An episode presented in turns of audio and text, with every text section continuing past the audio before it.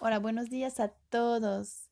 Espero que habéis tenido buenos días para empezar la semana.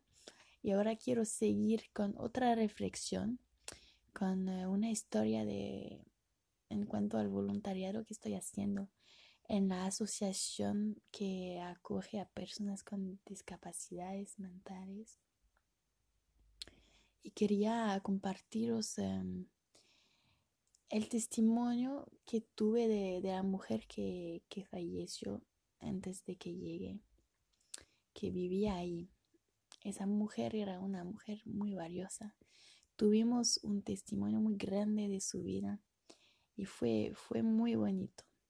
Y me, me tocó al corazón directamente cuando la gente compartió de que habían estado tocado, que que le había tocado directamente al corazón cuando, cuando ella les hablaba de Jesús, de su amigo Jesús, que ella tenía un gran corazón, quería, tenía un corazón para perdonar, ¿no?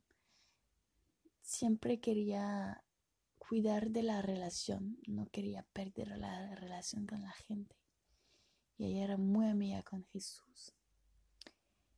Y también ella compartió de Jesús con mucha gente y con muchos jóvenes durante momentos apartados, durante momentos en la asociación, pero también momentos apartados. Y pues eso es muy grande, ¿no? Y a mí me, me hizo recordar dos versículos, una en Lucas 5:20 que, dice, viendo su fe, Jesús dijo, mi amigo, tus pecados te son, son perdonados. Y otro que dice, Jesús le dijo, mi amigo, lo que estás venido para hacer, hazlo.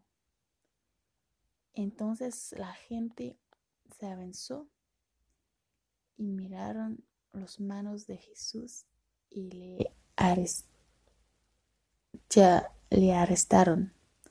En Mateo 26, 50. En estos dos versículos Jesús dice mi amigo.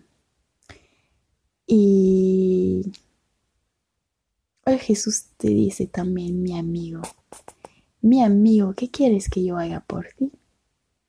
Mi amigo, te amo.